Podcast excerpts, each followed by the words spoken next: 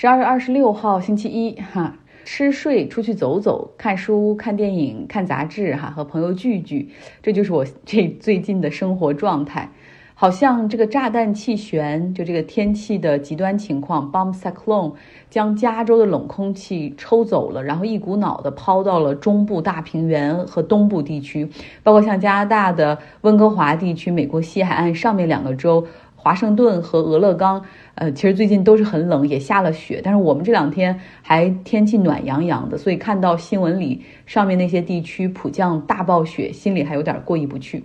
我有个朋友原定是要飞回到达拉斯去过这个节啊团圆，然后并且因为他哥要向女朋友求婚，所以是很重要的一个日子哈，他们全家人要负责制造惊喜和庆祝。结果飞机也取消了，他最后只能先从旧金山飞到加州的南部圣地亚哥，在那儿哈，然后和他在洛杉矶生活的妹妹妹夫来会合，然后他妹妹妹夫借了一个朋友的房车，他们就从。圣地亚哥开车二十二个小时回达拉斯，那这一次的炸弹气旋天气让德克萨斯州的温度也都降到了零度以下。那是美国的南方哈，那可以想象到加拿大和美国的北部的像芝加哥或者纽约州的水牛城，他们的天气情况会是如何？有的地区呢，电网因为冰冻出现了。大停电，这个在美国以及加拿大都有出现过，而且正是圣诞节前夜和圣诞节当天的时候，哈，情况是比较糟糕的。还有呢，天然气被冻在管道里无法输送，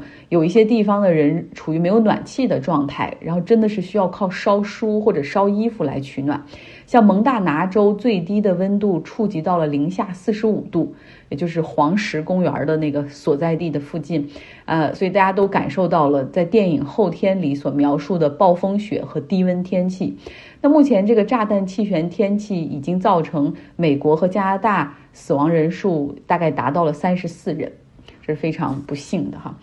好，之前我们预告了今天要讲一讲 Taylor Swift 梅梅哈，她实在是太火了。像我们 Holiday Dinner 同事们也都在在聊抢他演唱会门票的经历，还有我有个朋友特别喜欢他，我给他发信息说去哪儿吃饭，他都用 Taylor Swift 的歌词儿回复我说说啊，就像 Taylor 唱的那样，I down for whatever，什么都可以。那昨天呢，去教堂看了圣诞节的庆祝活动，pastor 就是神父或者牧师在 lecture 的时候还引用 Taylor Swift 的歌词儿哈。就是说，我们其实都很害怕。I got older, but just never wiser。就是我们可能变老了，但是并没有变聪明哈。然后，另外你对生活有各种各样的担心。然后，可是后来发现啊，Hi, it's me, I'm the problem. It's me。就是后来发现，其实不是别人的问题，问题就出在自己身上。Taylor Swift 在今年发布了她的新专辑《Midnight》，超级受好评，有多首歌曲登上了公告牌排行榜哈前十。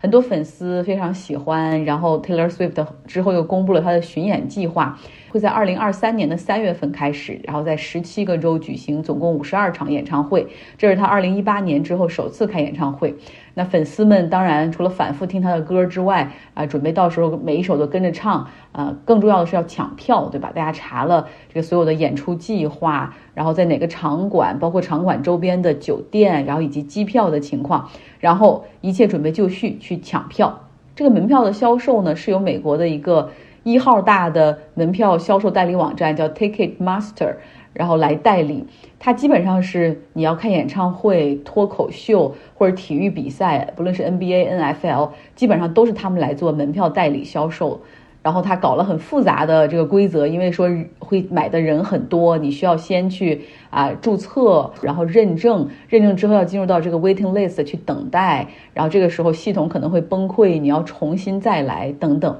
等待时间超级长。说那一天门票第一天开始预售的时候，总共有一千四百万的用户同时上线，哎，然后大家反正是各种抱怨，但是 Ticketmaster 就是说他们还是卖出了两百四十万张门票。呃，很多人抱怨就不说了，因为你可能等了几个小时，最后还是没有买成票。大家可以脑补一下春运火车票原来销售的情况。然后到了第二天的时候，居然好多人买成功的票又被取消呃！然后你就发现，其实他有很多票没有卖出去，但是大部分人还买不到哈，所以就非常的气愤。那 Ticketmaster 也表示说，现在门票没有办法正常销售，因为有太多人会同时在线购买等等。Taylor Swift 的团队发声明谴责，然后同时就不断的质问哈，说为什么之前有很多很火爆的巡演，门票销售都没有问题，但是为什么不能够提前做预案来应对他的巡演？所以你表面上看，Ticketmaster 这家公司好像出现了一个技术故障，也就是说你这个带宽和服务器的问题，你这个能容纳多少人同时上线的问题。但实际上这背后的问题是垄断。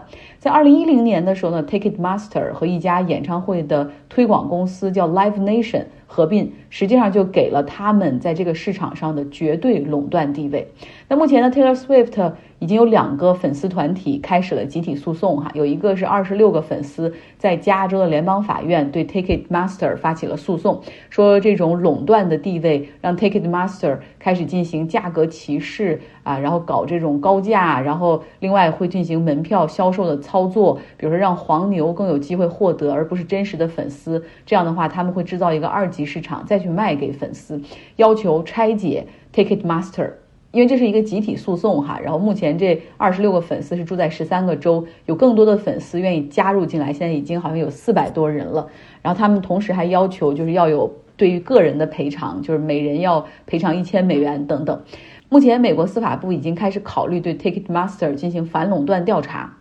那么来说一下这个门票销售网站到底是如何进行垄断的。我们知道门票销售哈，你这个明星他的演出公司通常。我们觉得想当然应该是他们来决定选择哪一个啊门票销售平台来进行代理，呃，但是这个时候实际上的操作呢，实际上他们是会先选择巡演，你要用什么样的体育场馆，在都选定好，而这些场馆他们通常都是与一些票务平台有独家合作关系，比如像金州勇士在旧金山的这个 Chase Center 这个主场，就是和 Ticketmaster 有独家合作关系，不管是。篮球比赛、演唱会还是任何什么比赛，你都要把门票放在他那儿去销售。所以你这个时候，明星在演出的时候，你就会发现，根据你所选定的场馆，在看这种独家合作的关系，你能够选择的票务代理的这种平台，实际上就已经很有限了。然后另外再说这个之前和 Ticketmaster 合并的这个公司叫 Live Nation，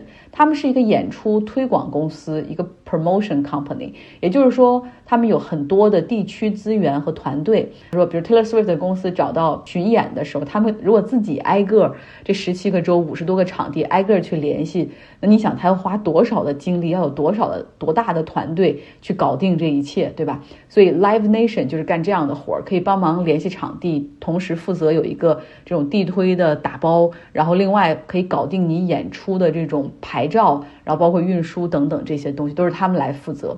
呃，然后这个 Live Nation 他们实际上跟很多唱片公司还有艺人也是有独家合作协议的，然后他们最后也会把门票销售的合同可能放在一个条款里，然后也会导到 Ticketmaster 那儿。所以最后你看到了，就是对于一个。明星或者对于一个唱片公司来说，最简单的实际上就是找这个票务合作伙伴，就是 Ticketmaster，甚至没有什么其他的选择。那在这个市场上，Ticketmaster 就是一家独大。那作为消费者，我们通常知道，你吃了一家糟糕的餐馆，你绝对不会再去第二次。但是因为演出市场、票务市场，你没有其他的选择。虽然你知道它很糟糕，你知道它也收很多的这个 service fee，但是没有办法，只有他一家在销售哈，这就是垄断。嗯。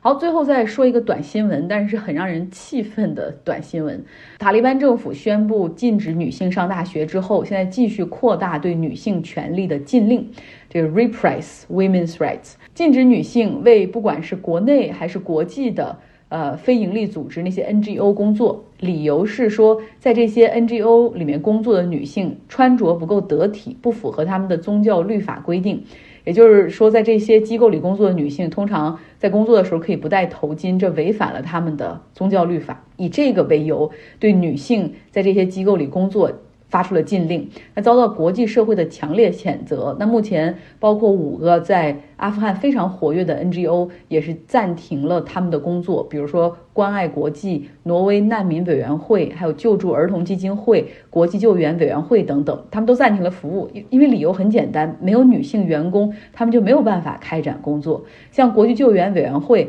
他们在阿富汗雇了三千名女性，他们发表声明说，很简单，我们所提供的服务依赖于我们在各个地区的女性员工，如果不能够恢复女性员工的工作权利的话，那么抱歉，那些阿富汗身处饥饿的孩子、身处困境的家庭就没有办法得到食物和帮助。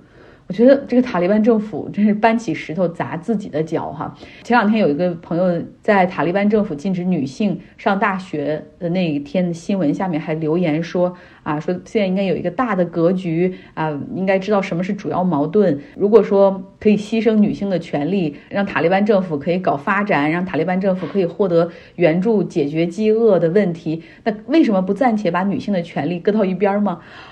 我当时看到了，真的觉得说你的脑子真的是不清楚啊！你就是所代表的这个立场，不只是很短视的，而且反常识，甚至反人性的哈。呃，这样的留言我有时候会放出来让大家看一看，你才知道，不是所有的人都是很清醒，不是所有的人都懂得什么是正义，什么是 equity，什么是公平哈。我就看到这样的留言，或者包括今天我把它讲在这儿，也能够让更多的人保持那份对社会公平正义的清醒。好了，今天的节目就到这儿，希望你有一个愉快的周一。